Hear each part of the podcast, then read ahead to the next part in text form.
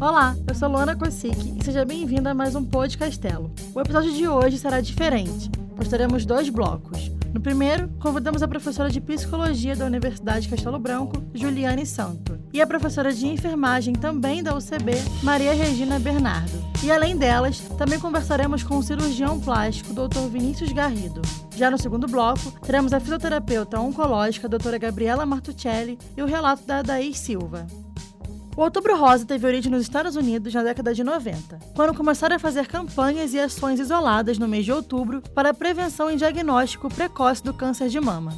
Já no Brasil, teve início em 2002, quando um grupo de mulheres, junto a uma marca de cosméticos, enfeitou o obelisco do Ibirapuera, em São Paulo, com luzes rosas. Atrás apenas do câncer de pele, o câncer de mama é o mais comum entre as mulheres. De acordo com a ONU, mais de 2 milhões de casos são detectados todos os anos no mundo. No Brasil, só em 2019 foram estimados mais de 59 mil novos casos e é responsável por aproximadamente 15% das mortes causadas por câncer entre pacientes do sexo feminino. Apesar desses dados serem altos, há exceções. Quando descoberto precocemente, o câncer de mama tem índices de cura bastante significativos. E para falarmos sobre esse assunto, trouxemos para a nossa conversa as professoras da UCB, Juliane Santo de Psicologia e Maria Regina de Enfermagem. Boa tarde, professoras. Obrigada por aceitarem participar do Podcastelo. Bom, começamos falando um pouco sobre a história desse movimento tão importante, na prevenção e nos cuidados para as mulheres com câncer de mama. Na opinião de vocês, o que esse movimento representa hoje no Brasil e no mundo? Tá, eu quero agradecer a vocês pelo convite, tá? Muito obrigada por ter lembrado de mim. Esse evento extremamente importante é um movimento internacional em que nós aqui no Brasil também temos adesão, em que ele é extremamente importante para a conscientização das mulheres, para a promoção da saúde dessas mulheres, promoção, prevenção do câncer de mama, e hoje, inclusive, também o câncer de colo de útero. Então, é um é movimento extremamente importante para contribuir para a redução de mortalidade das mulheres por câncer. Olá, é, obrigada né, pela oportunidade de estar aqui falando com vocês sobre essa campanha tão importante. Eu acredito que essa campanha ela é sinônimo de, de acolhimento e luta, porque serve para ressaltar a importância né, da, da, do autoexame, da prevenção, para identificação precoce, né? E também serve para recordar que mesmo com a presença da doença, existe possibilidades, existe saída. Nesse período, acho que são disseminadas mais informações sobre o tema e informação é fundamental, tanto para prevenção quanto para quem já se encontra em tratamento. Professora Maria Regina, existe apenas um tipo de câncer de mama e quais são os sintomas? É, o câncer de mama em si é um tipo só, mas existem vários estadiamentos do câncer estadiamento 1, 2, 3, de acordo com a complexidade, de acordo com o grau de vazão dessas células que ficam anormais na mama, né, na glândula da mama. Ele inicia assim, com nódulo único endurecido, isso é muito importante. Pode ser também um nódulo de axila, uma irritação ao aumento né, do, da mama, né, aumento, um eritema, um vermelhidão na pele, uma inversão do mamilo, também que pode acontecer, e também a mama com aspecto de casca de laranja. Esses são os sintomas assim básicos. E a questão também, o que pode levar essas mulheres a ter o câncer de mama, é muito importante ver o histórico familiar das mulheres, principalmente se já teve a mãe, uma irmã, um filho, menos de 50 anos de idade teve o câncer de mama, câncer de ovário, que também pode é, levar a um histórico, e também é, as mulheres nulíparas e mulheres que nunca amamentaram. Também tem que ter cuidado em relação ao câncer de mama. E professora Juliane, sabemos que essa doença pode abalar o psicológico da mulher e das pessoas que vivem ao seu redor. Como podem ser feitos os cuidados psicológicos a essas pessoas? Câncer ele é uma doença que carrega muito estigma social, né? Como se fosse uma, uma sentença de morte. Mas existem possibilidades, né? Existem tratamentos diversos, não só para o câncer de mama, como para outros também. Mas nós estamos aqui falando sobre o câncer de mama. É, muitos estudos têm apontado, né, que a primeira preocupação da mulher e da família quando após receber o diagnóstico do câncer de mama é com relação à sobrevivência. E em seguida surge a preocupação com o tratamento e as condições econômicas para realizar esse tratamento. E quando o tratamento já está em andamento, as inquietações se voltam mais para mutilação e desfiguração e as suas consequências para a vida da mulher como um todo. É, a qualidade de vida das mulheres com câncer de mama é afetada porque há um abalo não só na imagem corporal, mas também na vida sexual, limitações no trabalho e até mesmo mudanças nos hábitos. O câncer de mama e o tratamento ele interfere na identidade feminina, levando geralmente a sentimentos de baixa autoestima, de inferioridade e medo de rejeição, sobretudo dos parceiros. A nossa cultura, ela valoriza muito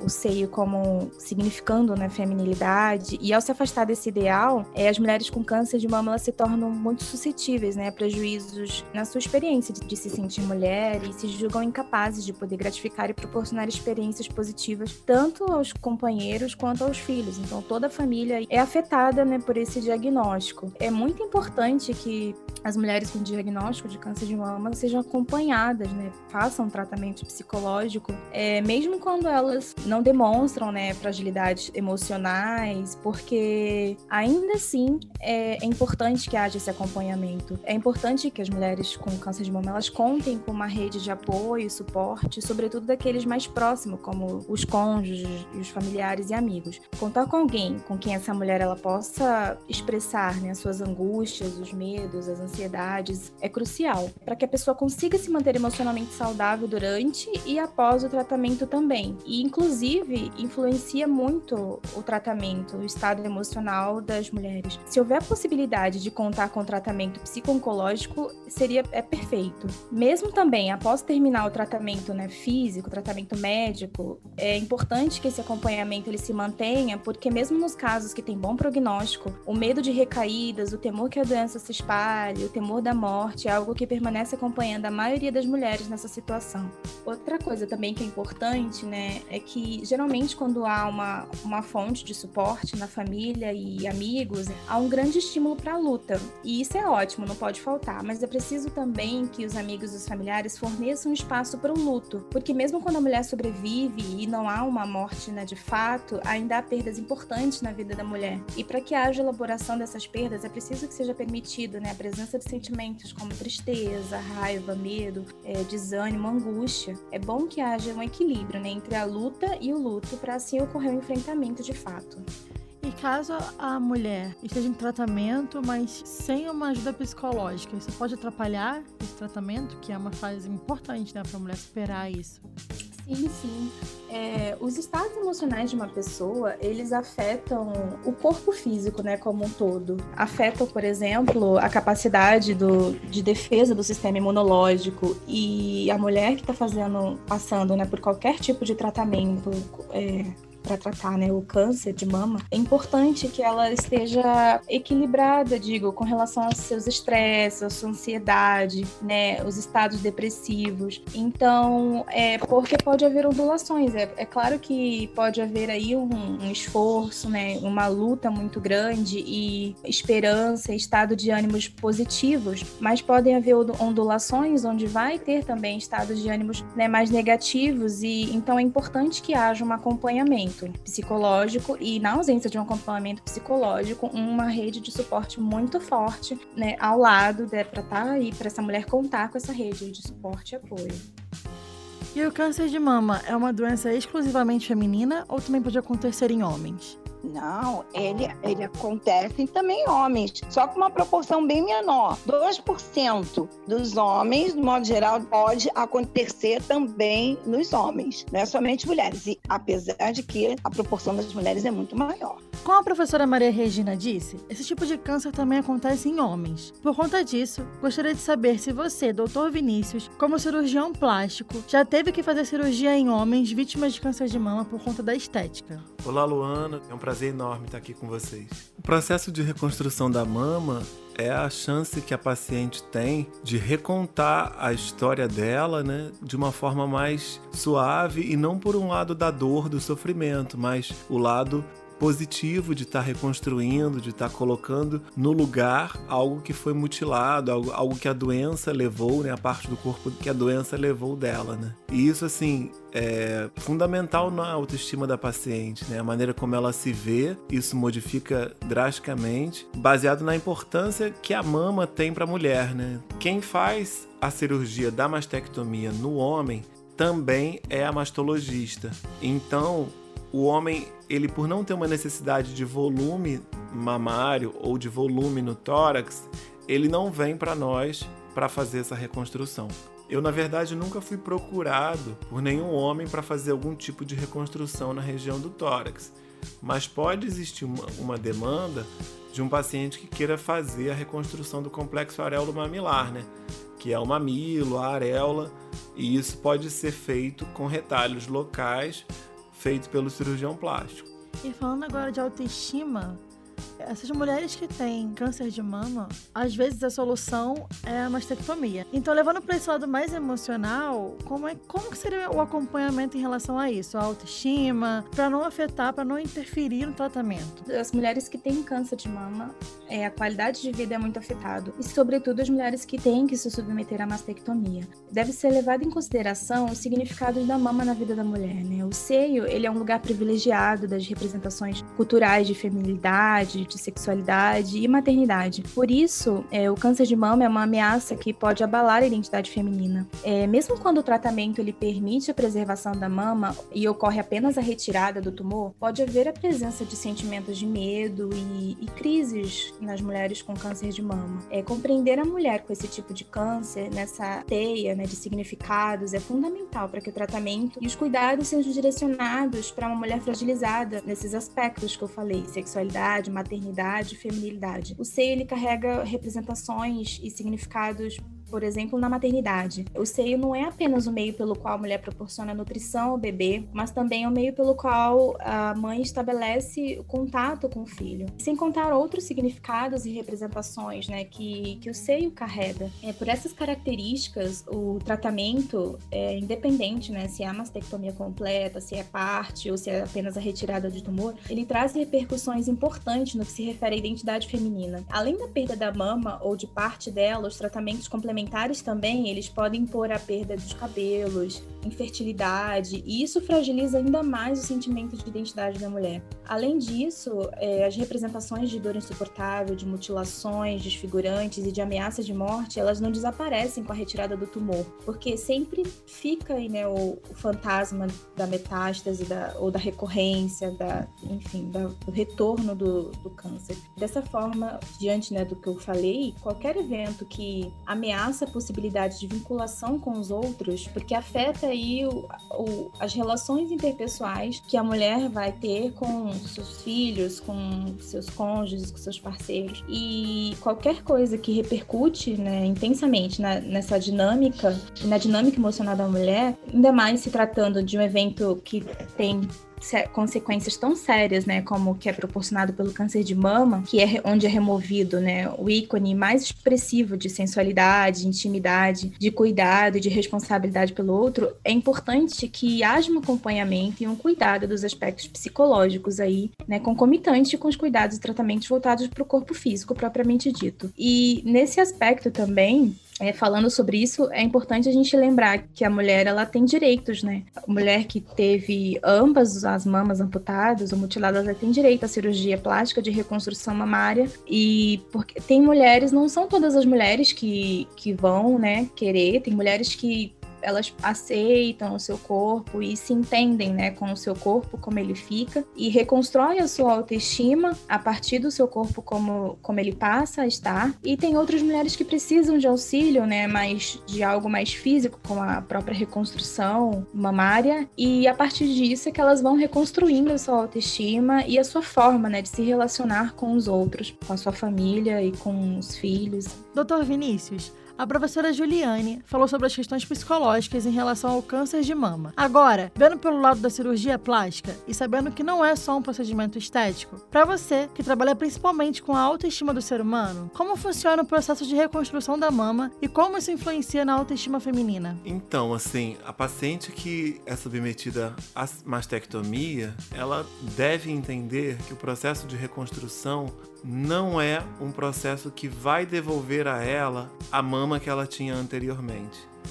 Infelizmente, a gente não consegue fazer uma nova mama. A gente simula um volume na região do tórax onde existia aquela mama. O volume da mama com prótese nunca é parecido de uma paciente que sofreu uma mastectomia. É completamente diferente porque a cobertura de glândula e a cobertura da gordura da, do tórax da paciente é completamente diferente de uma paciente que sofreu uma mastectomia. A mama nunca é parecida com uma mama com formato de prótese. Na verdade, é uma esfera recortada ao meio, né, que é a prótese, recoberta por pele. Então, é muito diferente de uma mama com uma prótese de silicone.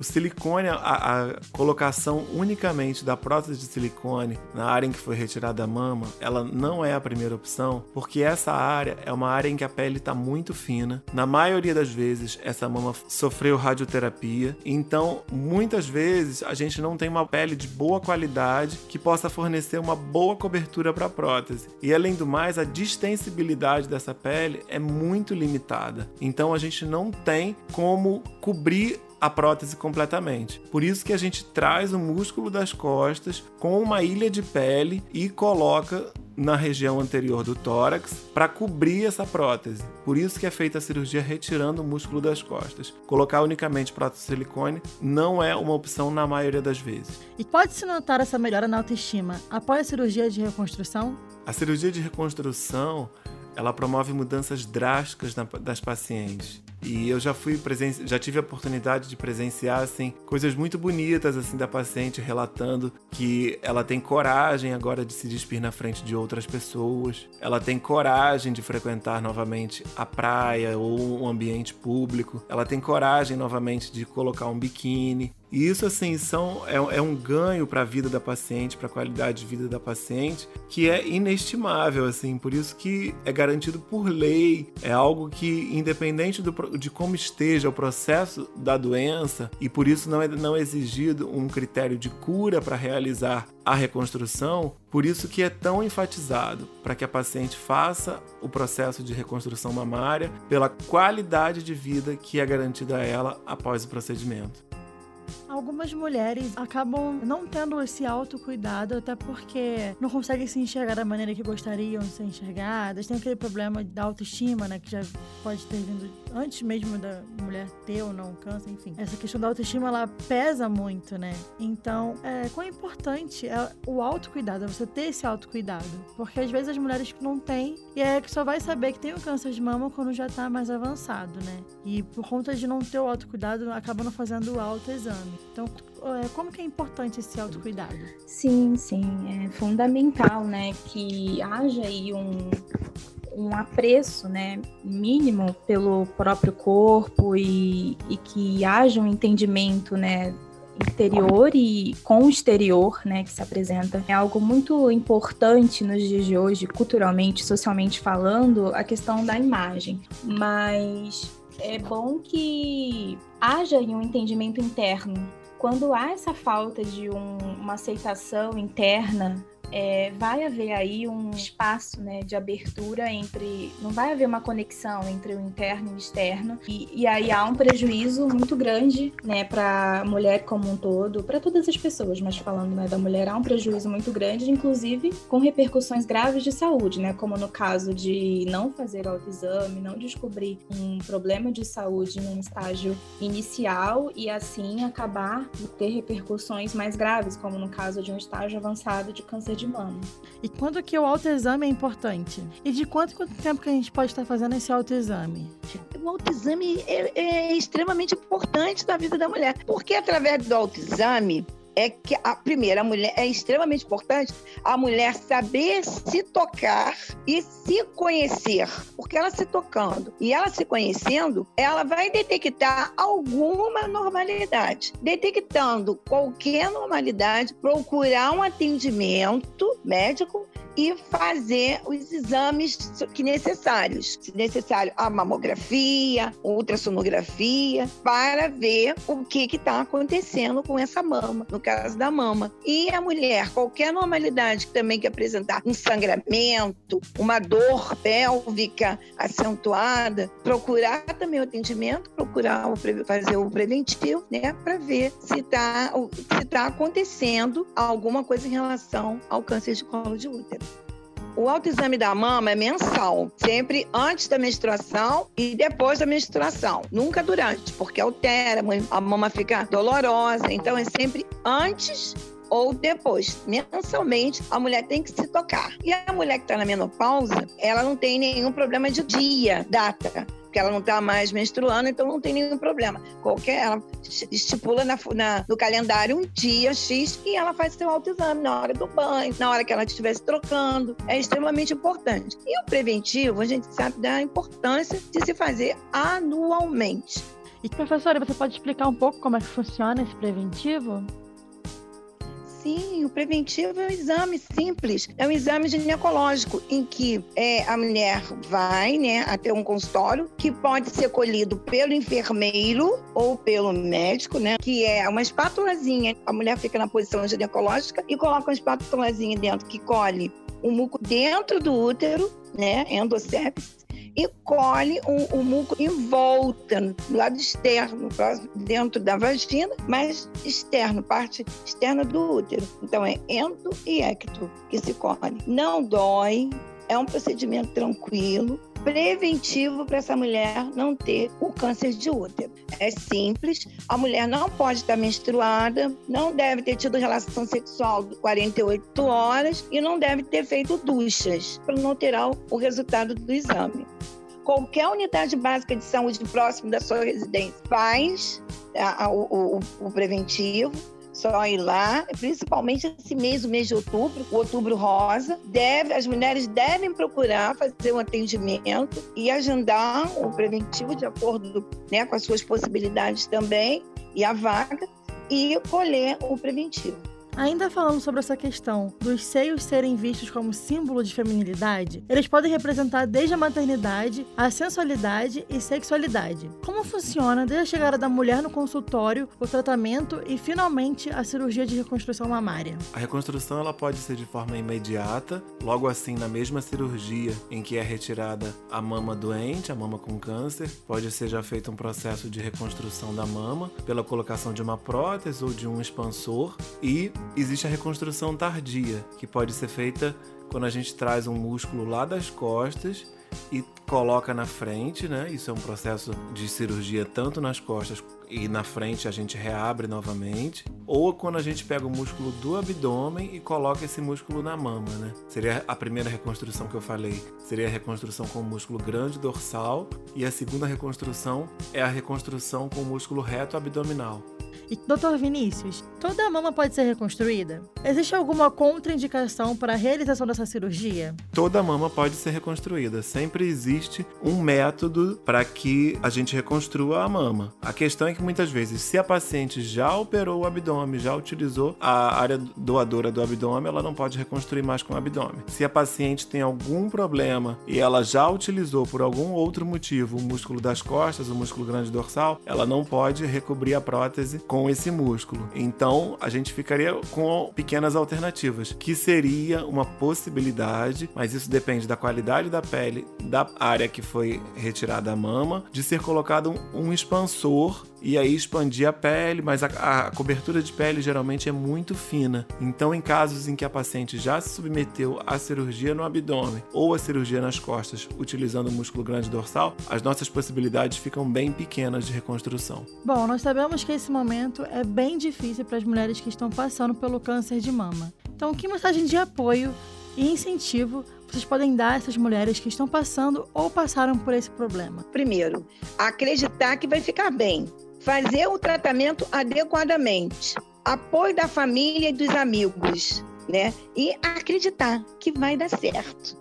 Isso é importante. E não deixar de maneira nenhuma de continuar a fazer o seu tratamento para depois, estiver bem, é, dar, é, falar para as demais pessoas, os amigos, né, os parentes, enfim, é, dar apoio também às outras pessoas para fazer o, o acompanhamento e o tratamento.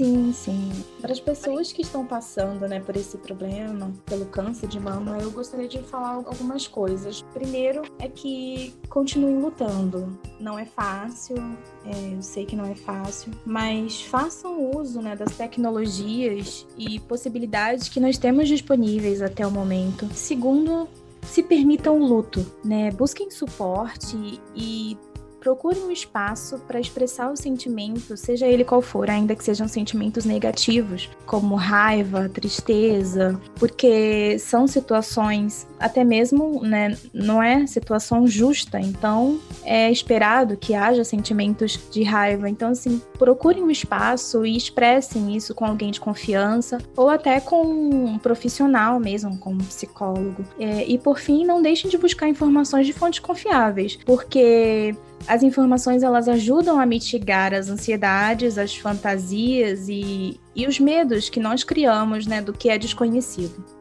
Gostaria de agradecer a todos vocês que participaram do nosso primeiro bloco do Podcastelo, por disponibilizarem um tempinho na agenda de vocês, que é super lotada, para poder falar sobre esse assunto tão importante.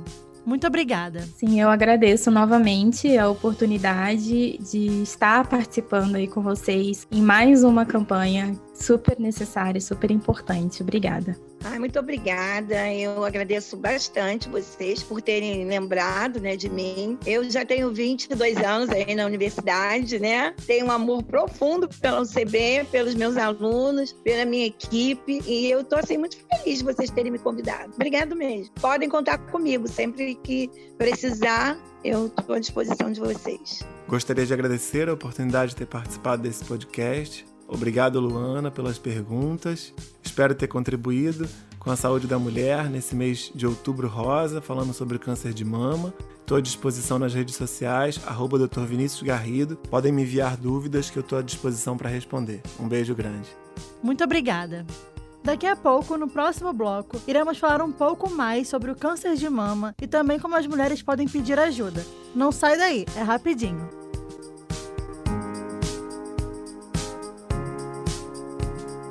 Chegamos ao nosso segundo bloco.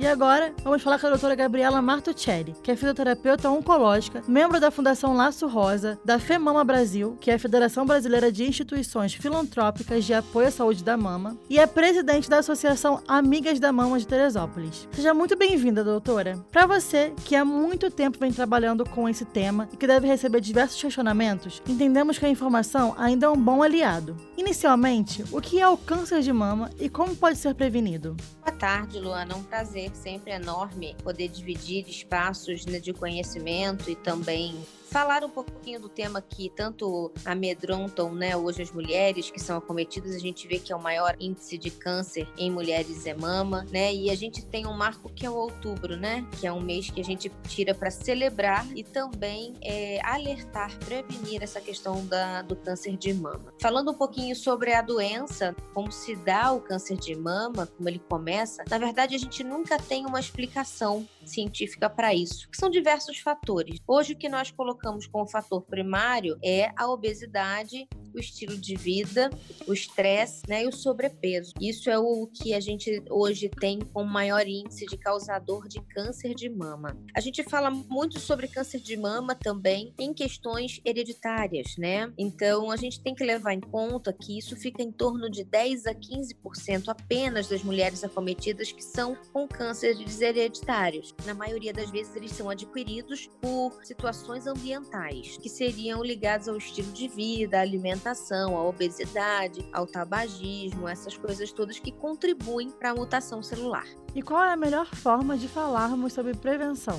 Hoje a gente fala sobre a questão de prevenção é sempre a busca da rotina dos atendimentos médicos, né? Da rotina em buscar o paciente é, estar indo regularmente ao seu ginecologista, efetuando seus exames regulares e também estilo de vida com atividade física, boa alimentação, uma vida mais calma. Eu acho que o sedentarismo hoje nós temos como uma das coisas também que contribui muito para a questão do desenvolvimento de câncer. A gente coloca isso no topo hoje, que é alimentação, atividade física e um estilo de vida mais calmo, mais tranquilo nessa vivência que nós estamos está sendo bem difícil, a gente não viver no estresse. Tempo de pandemia, né? Tá complicado para todo mundo. É, a gente falar sobre não viver no estresse na pandemia é difícil, né? Mas a gente diz também que tem os fatores sentimentais mentais, as angústias, o medo, a falta de perdão. Tem vários. A gente não pode ter comprovação científica disso, de que algumas coisas podem gerar o câncer, mas a gente sabe que no fundo, no fundo, contribui sim. A gente sabe que existem muitos mitos e verdades sobre o câncer de mama. As formas de descobrir, se prevenir, tratamento. O que de mais absurdo você já ouviu e qual a forma certa de lidar com isso? Essa é uma pergunta bem interessante, né? Eu acho que assim, a gente colocando hoje no que está mais próximo em nossa vivência, né? É quando a gente está no consultório e escuta sobre dietas. Dieta hiperproteica, só come carne, dieta cetogênica, é, dizer que o açúcar alimenta o câncer. A gente precisa entender que são essas coisas são bem aberrações, sabe, em relação. Existem estudos que provam o fator da alimentação, uma alimentação saudável, é, uso de embutidos realmente não não são coisas que a gente a gente considera como fator, né, e potencial cancerígeno, mas tem pessoas que são altamente radicais e dizem, doutora, cortei o açúcar porque o açúcar alimenta o câncer. Isso é um grande mito, né? Como eu só tô comendo carne. Eu tava lendo na internet, aí eu faço sempre uma brincadeira. Você procurou no Google? Aí ele fala, procurei. Então eu falo, então busca outro banco de dados, procura no, no Yahoo, em outra, em outra rede, porque realmente esse é o maior mito que a gente encontra no dia a dia, dizer que o açúcar ou que alguns alimentos alimentam o câncer. Isso é mentira, né? Isso é mito. Até tem aqueles salgadinhos também, né? Fandangos, enfim, falam que isso é cancerígeno. Isso é verdade? É, a gente leva em consideração que os salgadinhos, eles têm, né, temperos que são industrializados, tem corantes, né? Tem pessoas que hoje em dia tendem a desenvolver alergia ou intolerância alimentar. Então, para a gente perceber que isso realmente causa um malefício ao organismo humano, né? A gente diz que a alimentação ela deve ser regrada em cima do mais natural possível, daquilo que a gente tem em cima de legumes, verduras. A gente tem aquele triângulozinho, né? Que a gente já viu várias vezes uma pirâmide uhum. falando sobre os alimentos, né? E a gente vê que os carboidratos e, e essas coisas estão lá, estão bem na base, exatamente para que não seja o alimento mais recomendado. E da mesma forma entre os salgadinhos e essas frituras, essas coisas. Ainda falando sobre esses mitos e verdades e a busca no Google, essas informações passadas de maneira errada pode agravar os casos existentes ou atrapalhar o processo de prevenção e detecção da doença? É, realmente elas podem sim agravar, porque muitas pessoas acham que podem ser feitos, inclusive é, tratamentos que às vezes as pessoas falam, não, eu vou tomar chá de graviola que vai melhorar, né? A gente tem a questão religiosa também que está envolvida nesse âmbito e a gente tem que deixar bem claro que a a prevenção ela se dá através dos nossos hábitos, inclusive também com as nossas consultas. Mas lembrando sempre que essa questão do que pode causar, né, e o que não deve causar, é o que a gente hoje tem como prioridade em estar tá avaliando, mas assim as pessoas não serem tão radicais. É porque também essa busca no Google, acho que acaba afetando mais o emocional, o que pode até piorar, né? É, na verdade, essas buscas eles colocam diversas coisas, né? Falando sobre chá de graviola, o composto de avelóis, tem a leitosina, né? A gente tem que lembrar que isso são ervas também tóxicas, né? E nem todas as pessoas se adequam bem a esse tipo de coisa. Então, eu acho que o melhor tratamento hoje é aquele que a gente tem comprovação científica, né? Teve um tempo atrás agora em que foi levantado a questão de uma substância onde um, um químico da USP fala sobre essa questão e que não tinha comprovação e as pessoas estavam fazendo uso aleatório dele, né, da substância, buscando a cura do câncer, né? E a cura do câncer ela se dá através do tratamento que hoje a gente trabalha em cima de uma banca científica e não aquilo que não vem, não tem comprovação. Como uma pessoa que tem câncer de mama pode buscar ajuda e qual é a melhor forma de se orientar sobre essa doença e buscar apoio? É, eu sempre digo que o câncer de mama é uma coisa inesperada e assintomática, né? Poucos são os pacientes que sentem alguma coisa. Então, assim, a rotina ao ginecologista, fazer seus exames de prevenção, esses são os mais importantes, né? E ter cuidado, autoconhecimento. Eu sempre falo que a mulher ela tem que estar atenta a todos os sintomas, a todos os detalhes do seu organismo, né? Está sempre fazendo o autoexame. A gente fala em questão de autoexame, que é importante, mas a gente tem que lembrar que quando a gente consegue detectar no autoexame, ele já está no estágio mais avançado, porque ele está palpável. Então, nos exames ginecológicos que a gente faz, que existe todo um manejo para palpação médica e também no exame de ultrassom, nas taxas hormonais, isso tudo influencia muito na prevenção. Então, isso nos ajuda muito, né? Sim. É a questão do autocuidado, né? Sim, é assim, conhecer o próprio corpo, né? A gente diz que o nosso corpo é templo sagrado, então, que é sagrado em mim, eu preciso cuidar, eu preciso amar. E isso, as, as pessoas hoje perdem muito valores, esses valores, assim, propriamente ditos em família e, e pessoais, né? Antigamente as mulheres se cuidavam muito mais, elas eram muito mais atentas à questão do corpo. Hoje as mulheres, elas estão atentas à questão do corpo, mas com auxílio químico, né? A gente vê em academias que as pessoas suplementam, muitas mulheres hoje tendem a uma carga até hormonal masculina para poder definir corpo. Nós não tínhamos isso antigamente. E isso, qual é a repercussão futuro? A gente realmente não sabe, né? São pontos de interrogação. As medicações, o uso de medicações, a indústria farmacêutica está sempre lançando medicação nova, vitamina nova. Agora em pandemia, ótimo. Tá todo mundo falando sobre o uso de polivitamínicos, a, B, C, D, mas muitas das vezes a gente já tem essa vitamina no nosso corpo, a gente já faz uso dela através da alimentação e também a gente não tem necessidade de estar tá suplementando, né? Então a gente tem que ter cuidado quanto a isso, porque a gente pode sobrecarregar alguns órgãos também. Uma vez que detectou algo diferente no, no organismo, né? Não só de mama, mas eu acho que num todo, ela pode estar buscando sempre instituições. Só entrar lá na, no Google, colocar instituições sobre câncer, trabalho voluntário, vai achar diversas instituições em suas cidades, né? E você é presidente da Associação Amigas da Mama, que também é, é uma forma de as mulheres buscarem apoio, né? Buscarem ajuda. Então, como é que funciona a Associação Amigas da Mama? Em Teresópolis, nós temos uma atuação direta com os pacientes, né? Dando todo o apoio, suporte, né? Psicossocial, emocional, tanto ao paciente quanto ao cuidador.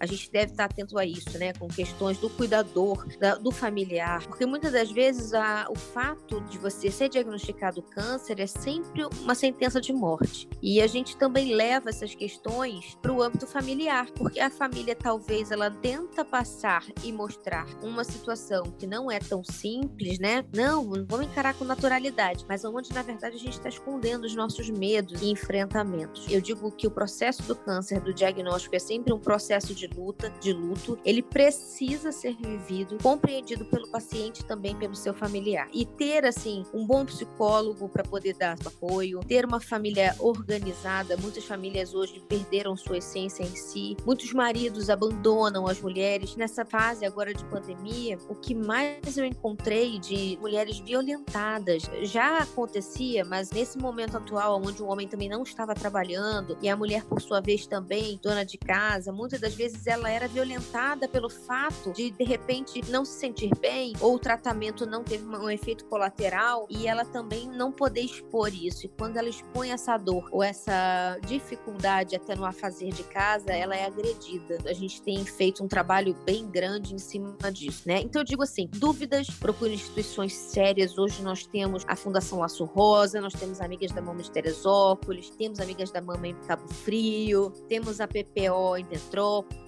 assim, Brasil toda, rede feminina, tem a FEMAMA, tem a Oncoguia, são várias instituições. A gente trabalha em rede, a gente não trabalha sozinha, né? É, em Teresópolis a gente presta serviço aqui, mas muitas das vezes quem me procura são pessoas de fora e a gente não nega ajuda, a gente dá ajuda, nem que seja home office, via WhatsApp, né? A gente hoje tem essa facilidade da tecnologia nos ajudar.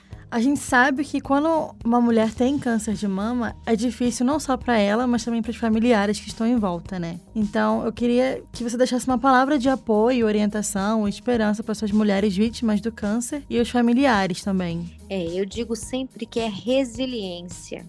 Essa é a palavra. É você saber que existe o problema, mas você saber que você é capaz de superá-los. E como reconstruir, como elaborar um novo estilo de vida, porque tudo na vida é uma adaptação. Mesmo sendo acometida de câncer, não é uma punição à vida, mas a gente precisa realmente mudar o nosso estilo de vida e como vamos é, recorrer a essa questão da resiliência, né? De ser resiliente, de estar com um pensamento positivo.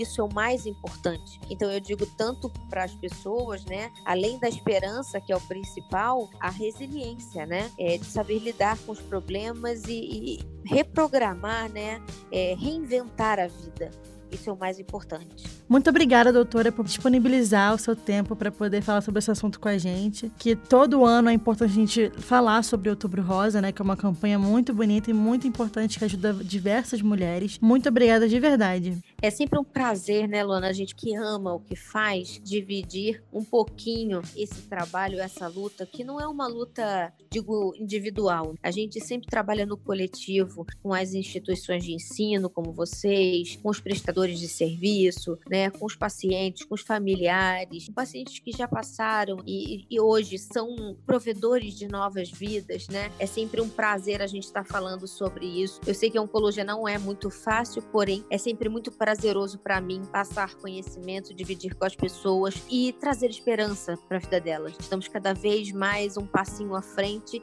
Antigamente nós não tínhamos cura para o câncer, hoje a gente já vê que a gente tem vários cânceres com curas e tratamentos novos aí. Agradeço a oportunidade e conte sempre comigo. Precisando, nós temos a rede social da Associação Amigas da Mama de Teresópolis, que é com as iniciais AAM Teresópolis tá? Tanto no Facebook quanto no Instagram. E as pessoas podem procurar, mandar direct, é, fazer perguntas, que eu vou estar sempre pronta a poder ajudar e também prestar algum tipo de serviço, até mesmo em banco de perucas que a gente envia. Não tem problema mesmo sendo de outra cidade. A gente se coloca sempre à disposição para vocês da Universidade Castelo Branco, que é sempre um prazer. Após as palavras de conforto que a doutora passou para todos nós, agora iremos conversar com a Daí Silva, de 70 anos, que irá contar a sua experiência experiência com câncer. Seja bem-vinda e o espaço é todo seu. Ah, muito obrigada. Eu, há 10 anos atrás, fazendo uma mamografia, descobri um câncer de mama. Aí, logo de início, e procurei logo por recurso, fui aqui no hospital da cidade, o Hospital São José, que é referência no assunto de câncer de mama, né? E lá o médico me mandou para o Rio, ali para o Hospital de Vila Isabel, fiz a cirurgia, é, não precisei retirar a mama e após a cirurgia fiz um tratamento de quimioterapia e venho acompanhando é, o tratamento, mas agora, se Deus quiser, em outubro, a doutora me falou que já vai me dar alta. Já fiz 10 anos em fevereiro desse ano que eu fiz a cirurgia. E graças a Deus estou muito bem. Então, Adaís, como que a sua família reagiu quando você descobriu que tinha câncer? Você, eles apoiaram você? Total, é apoio do marido, é dos irmãos, da família toda, sempre me apoiaram muito, tive muita força e o maior apoio também que eu tive foi buscar a Deus. Ele em primeiro lugar, buscando a Ele